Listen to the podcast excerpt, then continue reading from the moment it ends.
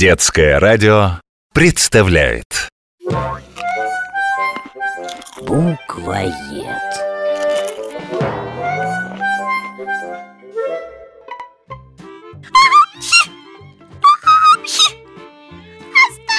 Кажется, я заболела.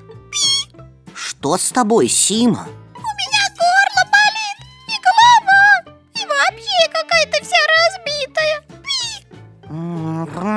Мяу, да я пощупаю твой нос.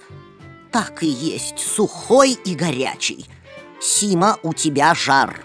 Тебе нужно срочно лечь в постель и выпить чаю с малиновым вареньем.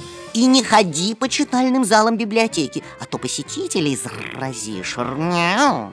Откуда ты знаешь, что я заболела? Подумаешь, нос горячий, и горло само пройдет. Не хочу лежать. И вообще ты не доктор. Сима, я это знаю точно, и тебе лучше меня послушаться. У тебя все симптомы простуды на лицо. А кроме того, я почти что доктор. По крайней мере, в изначальном значении этого слова. Как это?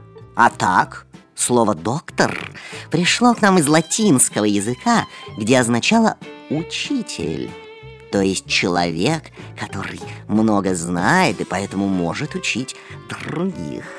В этом значении оно до сих пор употребляется в русском языке, когда мы говорим об ученой степень. Ты наверняка слышала выражение «доктор наук». Это совсем не всегда значит, что человек, которого так называют, кого-то лечит. Он может быть доктором математических, филологических, химических или каких-то других наук.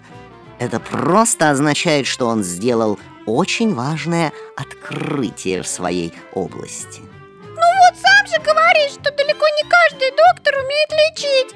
А ты вообще не доктор, так что нечего меня в постель укладывать. Но доктор также может иметь обширные познания и в медицине, правда же? Быть доктором медицинских наук.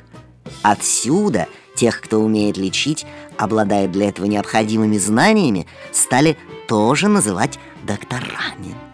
Это слово известно в русском языке в таком значении с 15 века. Все равно ты не доктор. Сима, моих познаний в медицине достаточно, чтобы отличить здоровую мышку от простудившейся. Поэтому немедленно отправляйся в кровать и лежи там, как мышка. А я принесу тебе лекарство. Мяу. А ты мне книжку почитаешь? Почитаю.